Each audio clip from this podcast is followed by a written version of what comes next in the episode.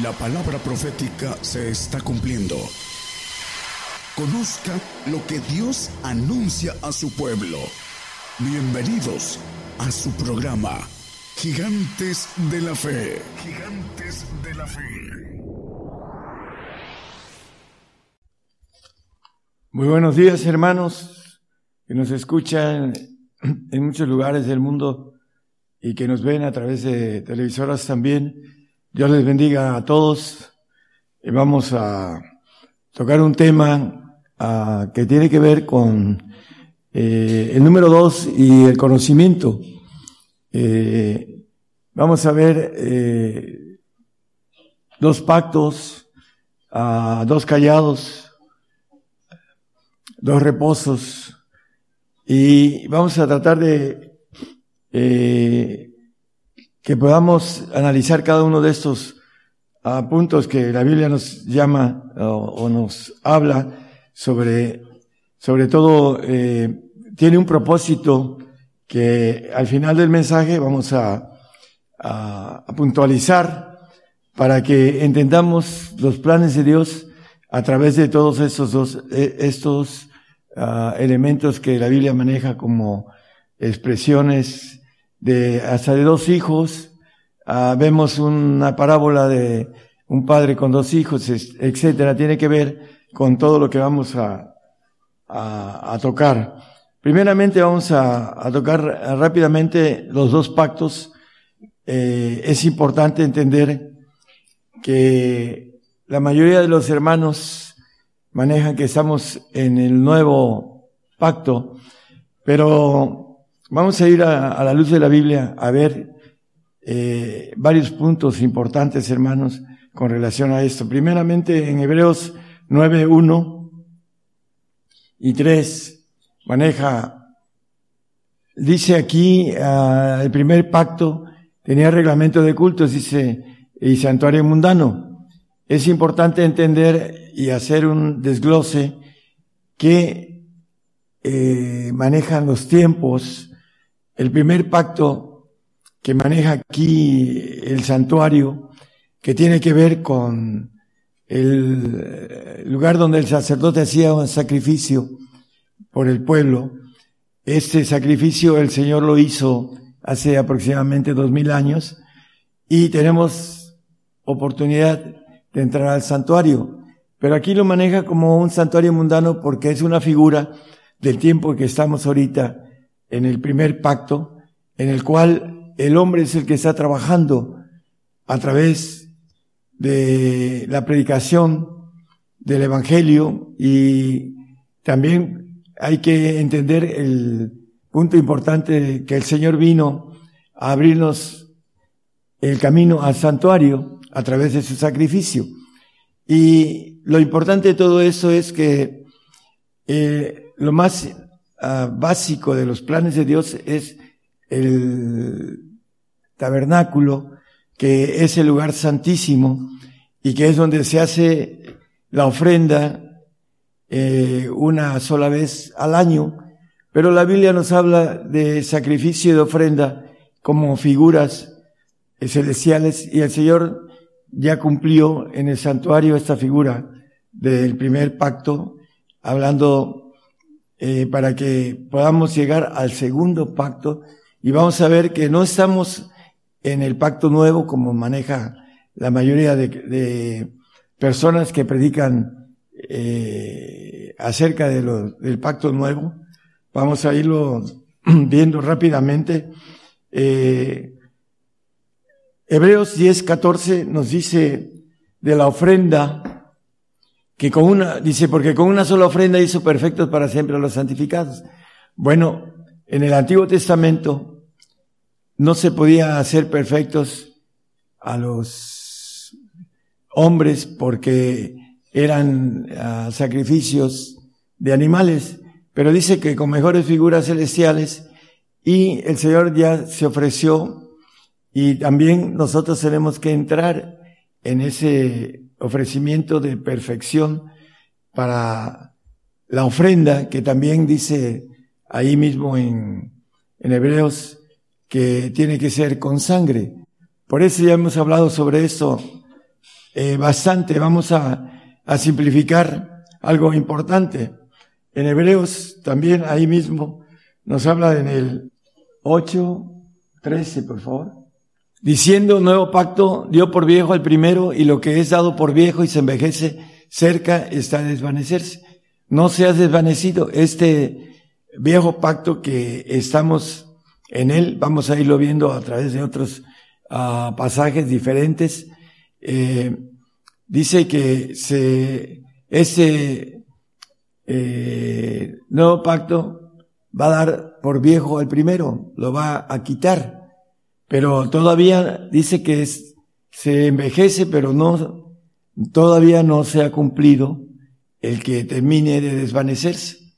Es importante entenderlo porque nos dice el 8.8 de ahí mismo de Hebreos, eh, al final nos habla del nuevo pacto. Dice, porque reprendiéndoles dice, aquí viene días, dice el Señor, y consumaré para con la casa de Israel y para con la casa de Judá un nuevo pacto.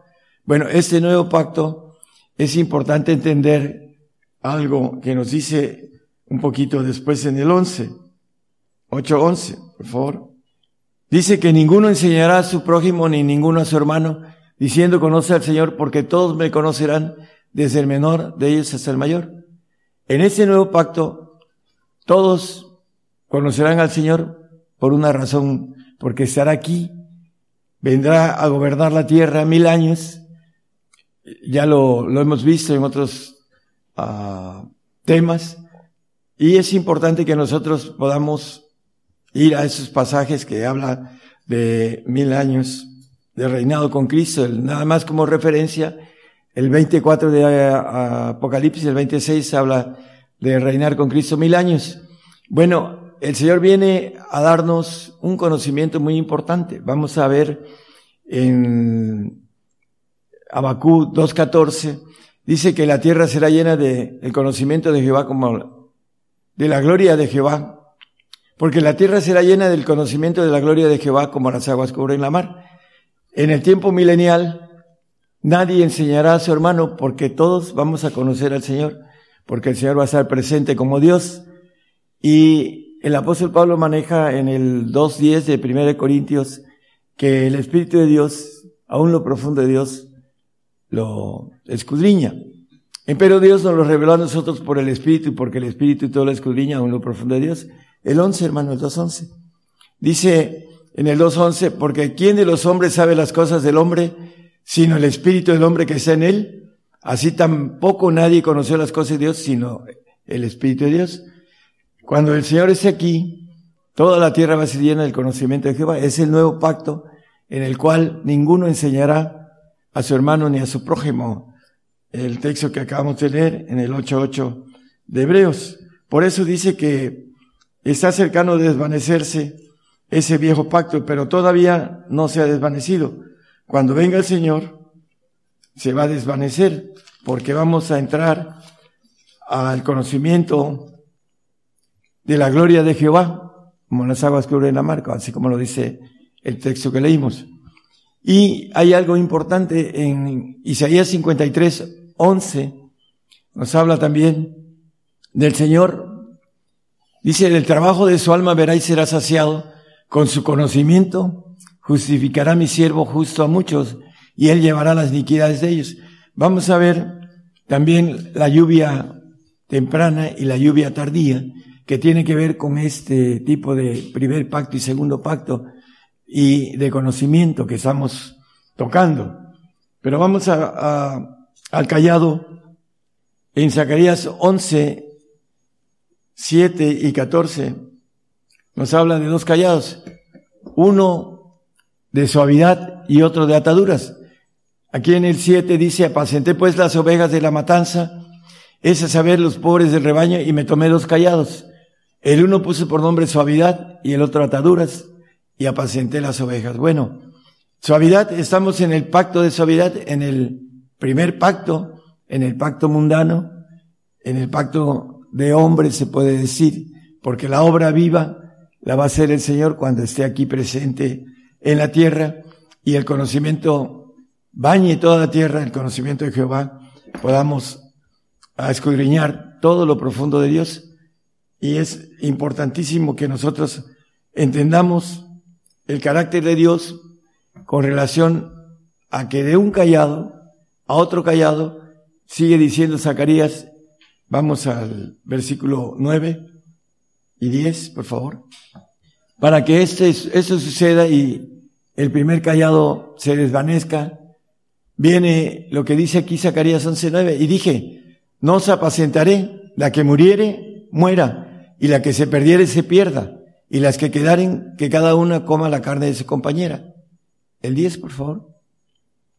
Tomé luego mi callado suavidad y quebrélo para deshacer mi pacto con, que concerté con todos los pueblos de, de la tierra. Entonces, ese callado de suavidad lo va a quebrar y dice, bueno, la que se pierda, que se pierda. ¿Por qué? Porque los planes de Dios tienen que seguir eh, funcionando, tienen que seguir cumpliéndose, porque para eso nos hizo, para que podamos entrar a ese pacto nuevo para conocer lo profundo de Dios, para poder llevar a los cielos la multiforme sabiduría de Dios, como referencia en el 3.10 de Efesios, nos habla de esto, que la iglesia, que son los perfectos y que son los que van a estar eh, en el yo espiritual, ya no el yo almático, y van a conocer todo lo profundo de Dios, la sabiduría de Dios.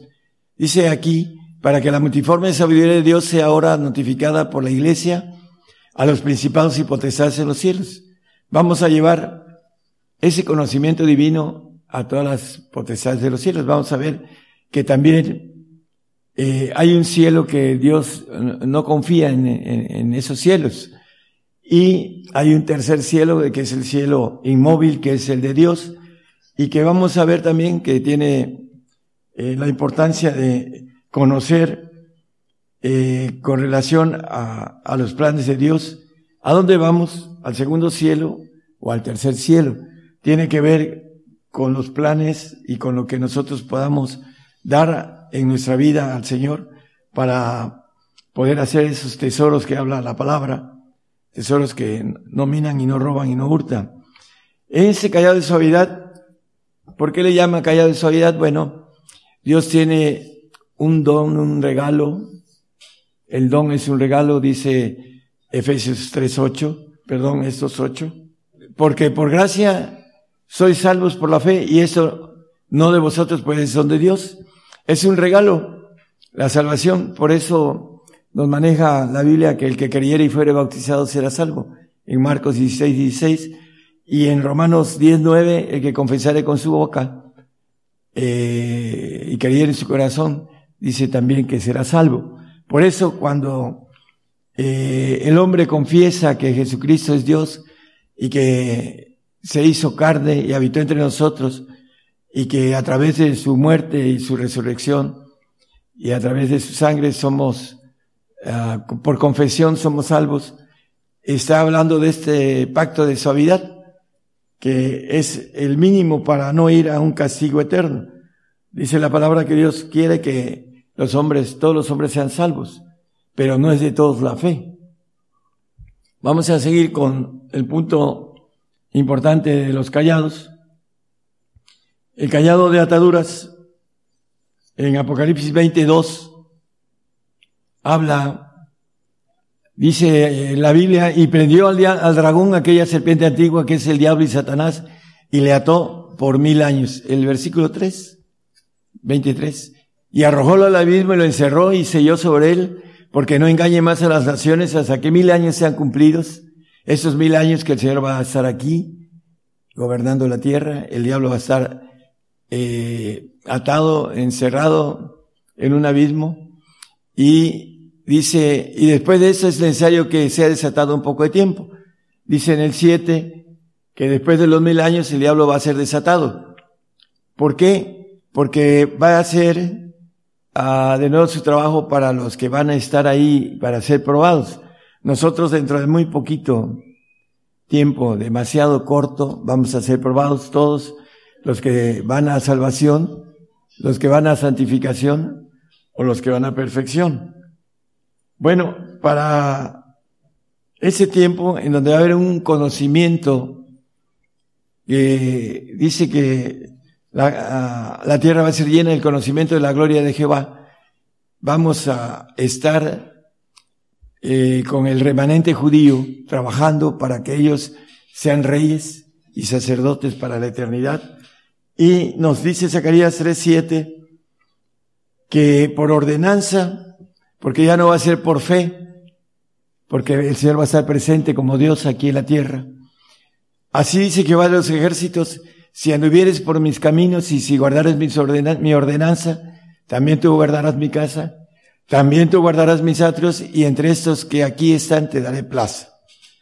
Bueno, ellos también gobernarán la casa de Dios porque ellos están llamados, dice el apóstol Pablo acerca de el eh, pueblo de Israel, que de ellos es la data, las promesas y la, hay algo importante también que es la adopción, porque vamos a ver que en el Antiguo Testamento, que realmente hasta el día de hoy todavía la ley mosaica sigue vigente, aunque estamos bajo la gracia, estamos bajo la ley al mismo tiempo, y para brincarnos de esa ley, ya hemos hablado de esto, necesitamos el espíritu de vida en Cristo Jesús, que nos ha librado de la ley del pecado y de la muerte, dice Romanos 8.2. Y la razón para brincar al nuevo pacto, tenemos que morir y resucitar para que podamos recibir esa bendición del conocimiento de la gloria de Jehová. O sea, 6.3, vamos a Ah, ya lo leímos, el Oseas 6, no, ¿verdad, hermanos? Y conoceremos y proseguiremos en conocer a Jehová, como el alba está aparejada a su salida, y vendrá a nosotros como la lluvia, como la lluvia tardía y temprana a la tierra.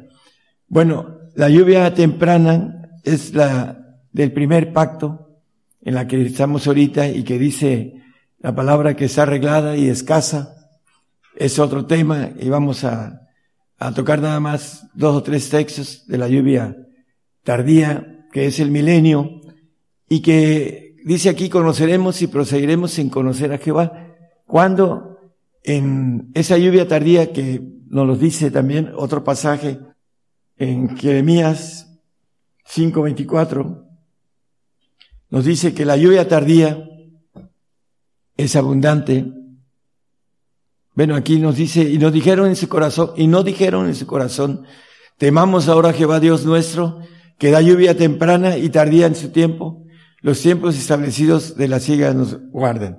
Pero hay otro texto en Zacarías 10, 1, después 6 y 8, por favor.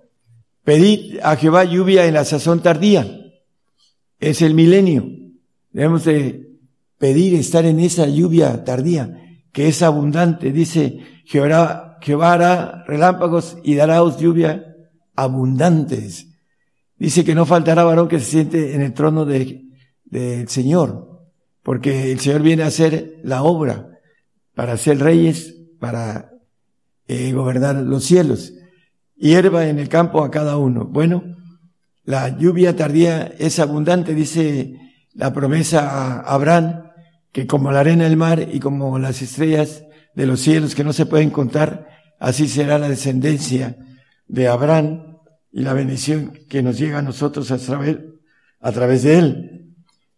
Eh, esa parte de la lluvia que tiene que ver con la temprana que es arreglada, después veremos un poco de esto en otro tema, hay mucho de qué hablar y no nos va a dar tiempo.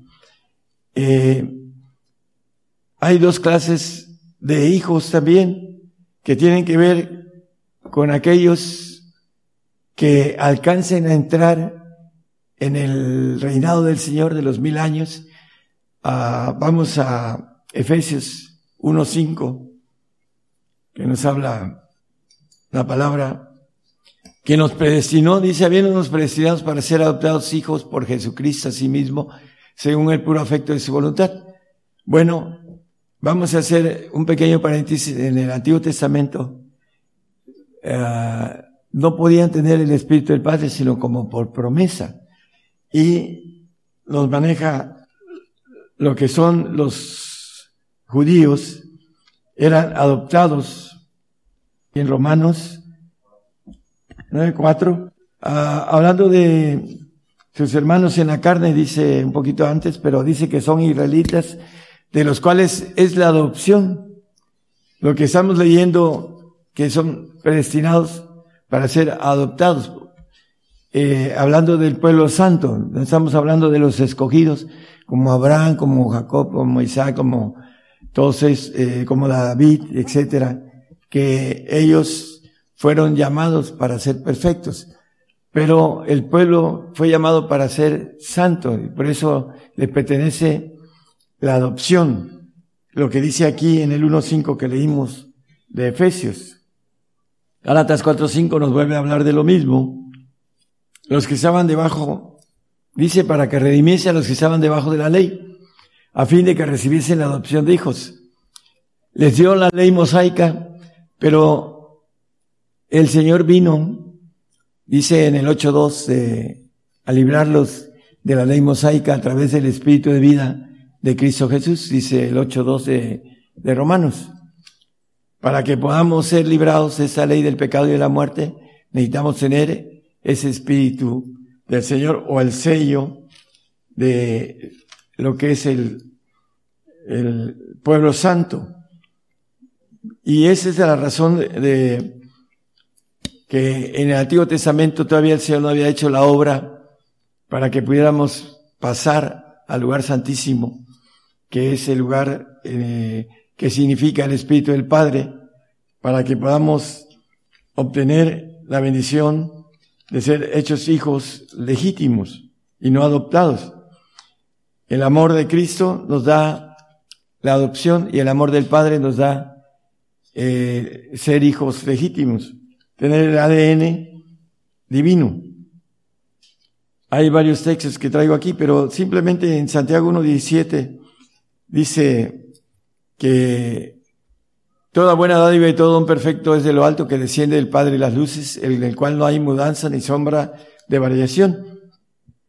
Él de su voluntad en el 18 nos ha engendrado por la palabra de verdad para que seamos primicias de sus criaturas. Bueno, en la palabra de verdad que el Espíritu de verdad nos dice en Juan 14, 16, nos habla de recibir Dice, y yo rogaré al Padre y os dará otro consolador. El, el Padre, para que esté con vosotros para siempre, dice el Espíritu de verdad en el 17. Ahí maneja con claridad. Dice que toda buena dádiva y todo donde perfecto desciende del Padre las luces. Y en el cual no hay mudanza ni sombra, sombra de, ni mudanza, ¿no? En el sentido de que cuando somos Ah, no hay mudanza ni sombra de variación, perdón. Y en el que estamos viendo en el, en el 14, 17, nos dice que es el Espíritu que nos da para siempre. En el Juan 14, 17, dice, 16, perdón. Y yo rogaré al Padre y os dará otro consolador para que esté con vosotros para siempre. Es para que podamos estar en ese conocimiento de justificación que habla el 53.11 que ya leímos de Isaías, que vamos a llevar esa justicia con el conocimiento multiforme sabiduría de, Dios para poder gobernar los cielos. Vamos a entrar rápidamente a otros dos reposo, dos reposos y dos cielos para que vayamos a terminar con la importancia del conocimiento que tiene que ver eh, misericordia, quise y conocimiento de Jehová más que sacrificios y holocaustos, dice el 6.3 de o sea, no lo pongan, hermano, ya lo leímos. Vamos a Hebreos 4.3. Empero entramos en el reposo de lo que hemos creído. Ah, hablamos de que el que creyera y fuere bautizado será salvo. Bueno, hay un reposo para el salvo, hay un reposo para el santo y un reposo para el perfecto celestial. Y el mínimo aquí para el salvo que ha creído tiene un reposo. Entra desde el momento en que es fiel al Señor, cree y es fiel hasta el final de su vida creyendo en el Señor y no lo niega, porque ahora se va a encarecer la salvación y el creyente salvo va a tener que morir por el Señor, porque no da los parámetros para que sea santo o para que sea perfecto. Dice, de manera que dijo, como juré mi ira, no entrarán en mi reposo. ¿En cuál? En el milenio terrenal, aún acabadas las obras desde el principio del mundo. Y nos los maneja en el 4, 9 y 11 de ahí mismo, que es el reposo. Por tanto, queda un reposo para el pueblo de Dios. Bueno, el pueblo eh, judío y el pueblo gentil, queda un reposo que dice aquí, procuremos pues entrar en ese reposo milenial, en aquel reposo, que ninguno caiga en semejante ejemplo de desobediencia. Aquí dice que procuremos entrar. En el otro dice entramos desde que hemos creído, que es el reposo celestial. Ah, tiene que ver con los dos pactos, el, el pacto viejo que tiene eh, suavidad en el aspecto de la salvación, que alcanzan a ir a un reposo celestial, pero los otros hay que procurarlos, que es el santo y el perfecto, que tienen que procurar entrar en el reposo milenial. Es importante entonces que entendamos todo el plan de Dios para que podamos estar ahí. En 2 Corintios 12.2 nos habla el apóstol de un tercer cielo. Conozco un hombre que en Cristo que hace 14 años, si en el cuerpo no lo sé, si fuera del cuerpo no lo sé, Dios lo sabe, fue arrebatado hasta el tercer cielo. Bueno, el tercer cielo es el cielo de Dios. Y el salmista nos habla en el 148, 4. Alabente cielos de los cielos y las aguas que están sobre los cielos. Hay un tercer cielo y está el segundo cielo que es inmenso, que fue creado y que dice en Job, en el 15, 16, que no confía en esos cielos, en los segundos cielos. Dice, he aquí que en sus santos no confía y ni los, los cielos son limpios delante de sus ojos. Los segundos cielos donde hubo la rebelión, porque todo eso fue creado, eh, está en, en constante expansión y extinción también, esos cielos segundos. Y es importante entender que no confían, no, no, están, no son limpios delante de sus ojos. Por eso creo al hombre para gobernar los segundos cielos, para que controle los segundos cielos, que es muy grande, constantemente está creciendo. Así la expansión denuncia las obras de sus manos, dice el salmista.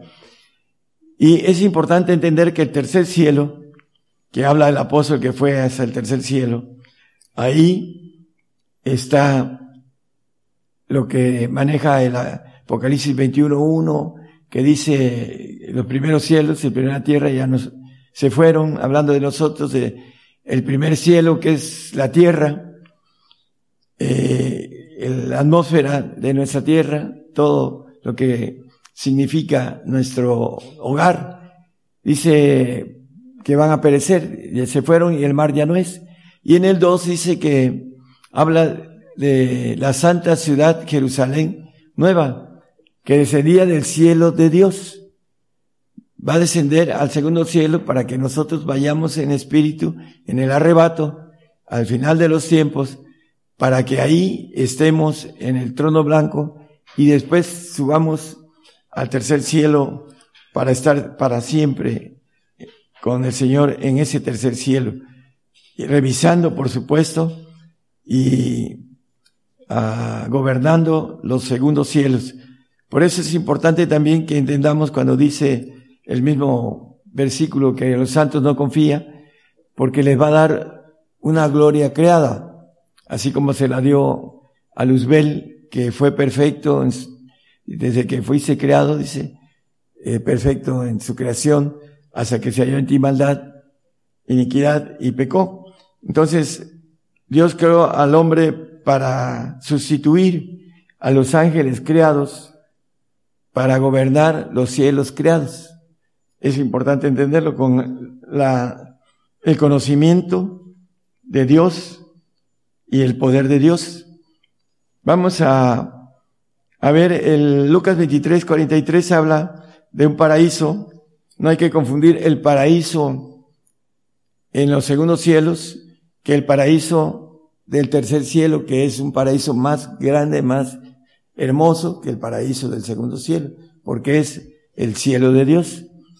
Hay que entender que el paraíso de Dios es mucho más bello que el paraíso al cual el salvo va a ir.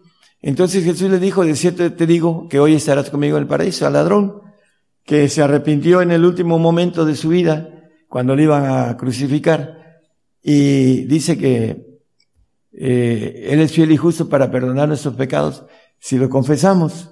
Y el ladrón, que no tenía pecado de muerte eterna, confesó y va a estar en el paraíso al final de los tiempos, cuando esté en el trono blanco y sus obras sean juzgadas, no su salvación, y vaya a vivir a un paraíso, un paraíso que no es eterno. Y hay algo importante, Apocalipsis 21, 10, nos habla de, estoy hablando de dos paraísos, dos cielos y dos paraísos. Y llevóme en espíritu a un grande y alto monte y me mostró la grande ciudad santa de Jerusalén, que descendía del cielo de Dios. Este es el paraíso de Dios.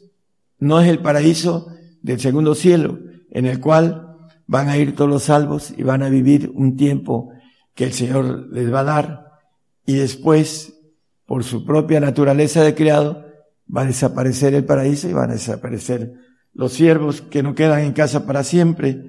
El Hijo es el que queda en casa para siempre.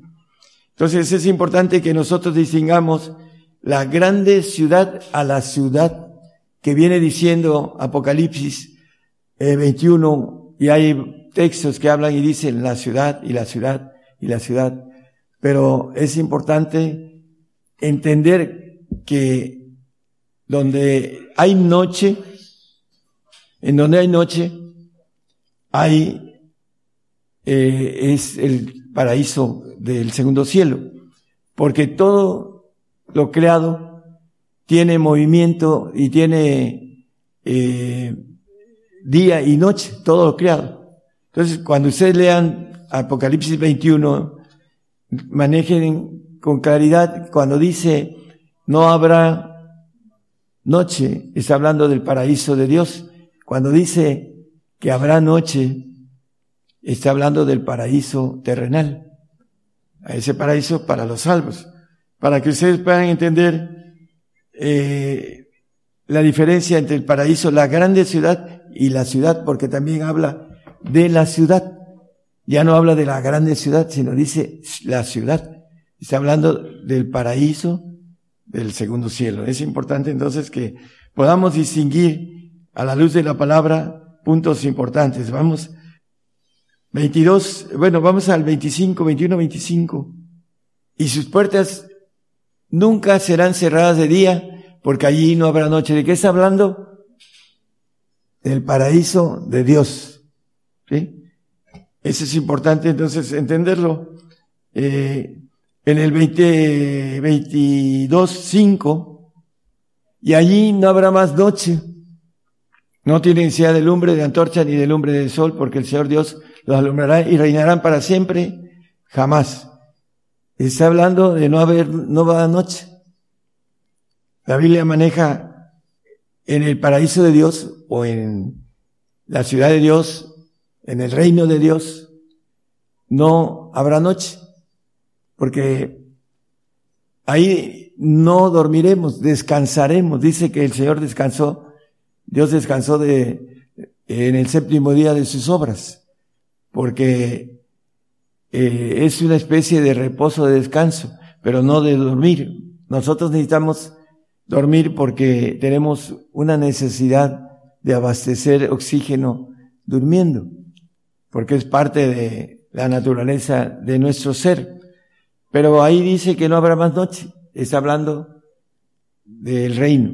Cuando dice que hay noche, está hablando del paraíso, para que podamos distinguir la bendición de leer la palabra y entenderla. Vamos a, a terminar eh, Hebreos 12:28. Habla, así que tomando el reino inmóvil, vamos a Dios agradándole con temor y reverencia. ¿Por qué dice que es inmóvil? Primero, dice que el paraíso, el cielo de Dios, eh, hablando del capítulo 2 de 21, dice que baja la ciudad de Dios. Dice, vi la santa ciudad que descendía del cielo de Dios. Por supuesto que tiene movimiento y tiene mucho movimiento, pero es inmóvil porque no hay muerte. Eso es importante entenderlo. No hay, eh, como existe en el segundo cielo, que eh, una expansión va creciendo, va habiendo nuevos planetas, nuevas estrellas, etcétera, eh, nuevas constelaciones o nuevas uh, de todo lo que es el universo, galaxias, pero aquí lo importante cuando dice que es inmóvil es porque es eterno, es inmortal, Dios es inmortal y siempre será el mismo ayer, hoy y por los siglos, porque para Él no hay ayer ni hay, ni hay mañana, es un hoy presente siempre. Por eso la Biblia dice, el hoy, eh, que el Señor es el mismo ayer, hoy y por los siglos, porque el hoy presente es lo inmóvil que tiene el reino de Dios. Ah, no hay sol, hay una luz siete veces mayor que la que nosotros recibimos aquí, pero es bien hermosa y bien agradable. Aquí, en esos tiempos que el sol quema, aún dice que en el tiempo que viene de ira, el sol quemará al hombre, el hombre no se arrepentirá porque ya no habrá, dice, andarán buscando la palabra de Dios de mar en mar y no la encontrarán porque seremos ah, sacados de este mundo a través de la muerte. Algunos dicen que somos adoradores de la muerte porque hablamos de muerte, pero es lo que tenemos establecido en la Biblia, que todo dice que el hombre eh, eh, muera una vez. Tenemos que morir, es una ley de parte de Dios que la gente que tiene miedo a la muerte empieza a, a hablar de cosas que no deben porque no entienden y quieren irse sin morir en el arrebato. Por esa razón es importante entender que el reino de Dios es inmóvil, porque no tiene, eh, hablando de lo divino, no tiene movimiento en el cual eh, algún día dejen de ser. Dice que eh, seremos inmortales, hablando de los que buscamos, en el 2.7 ya vamos a terminar, los que buscamos inmortalidad, en el Romanos 2.7 es importante que vayamos sobre esa inmortalidad porque siempre estaremos en ese reino inmóvil. De ahí saldremos a los segundos cielos. Pero la diferencia es que no necesita de sol, no necesita, porque dice que Dios eh, alumbrará el reino, pero es algo que Dios tiene hecho y que no viene de ningún astro, como aquí, que nosotros tenemos ah, un movimiento anual hacia el astro sol y tenemos las estaciones. La Biblia maneja en Isaías que va a dejar nada más, se va a, a mover la tierra, el eje de la tierra, cuando venga el Señor, y van a haber dos estaciones, primavera y otoño. Y la tierra dará diez veces más su fruto. Diez quiere decir todo el fruto habido y por haber. Dice que el que eh, ara va a alcanzar al que recoge, al que ciega, porque habrá abundancia de comida. ¿Por qué? Porque el Señor todo lo crea, todo lo hace, todo, todo lo puede y va a cambiar muchas cosas cuando Él venga aquí a la tierra para que podamos entender esa, ese conocimiento que viene de Dios y que es muy alto para que podamos llevarlo a los, a las potestades gobernantes de otros mundos. Para eso nos crió, para que podamos, a través del conocimiento, hacer justicia en los cielos. Por eso dice, mi siervo justificará con su conocimiento a muchos, dice. En el milenio es el tiempo del conocimiento. Misericordia quise y habla de conocimiento más que sacrificios y holocaustos. Aquí nos dice con calidad del trabajo de su alma, verá y será saciado. Con su conocimiento la tierra será llena del conocimiento de la gloria de Jehová como las aguas cubren la mar en Abacú. Es 2.14. Entonces, con esto terminamos, hermanos. La importancia, hay muchos otros dos en la Biblia, pero lo importante es el plan de Dios, los callados, que se rompen este callado de suavidad en nuestros días, y la que se pierda, pues ni modo, dice el Señor en otra expresión, se perderá. La que muera, que muera. Pero tenemos que ser eh, empapados de ese conocimiento que ahorita es en pequeño para poder saber que tenemos por delante un conocimiento de Dios grande, como dice eh, la palabra entre perfectos, y que el Espíritu de Dios aún lo revela lo profundo de Dios para que podamos tener esa naturaleza divina, estar en los cielos y poder ser parte de un ah, ejército de supervisión muy grande en los cielos. Para eso nos creó, para seleccionarnos, para que los entendidos, como dice Daniel, con ese texto terminamos, Daniel 12.3, los entendidos entenderán. Dice, los entendidos resplandecerán como resplandor del firmamento y los que enseñan a justicia, la multitud como las estrellas a perpetua eternidad. Espero que podamos ser entendidos, hermanos, empaparnos de la palabra bienaventurado el varón que medita en su ley día y noche, para que podamos ah, tener esa certeza de que después de esta vida existe otra que nos ofrece el Señor aquí, un nuevo pacto en el cual de manera directa el Señor nos va a dar esa enseñanza para que podamos llevar esa justicia a los cielos. Dios les bendiga a todos nuestros oyentes. Gracias. Por el día de hoy hemos conocido más de la palabra profética más permanente que alumbra como una antorcha en un lugar oscuro hasta que el día esclarezca y el lucero de la mañana salga en vuestros corazones. Esta ha sido una producción especial de Gigantes de la Fe.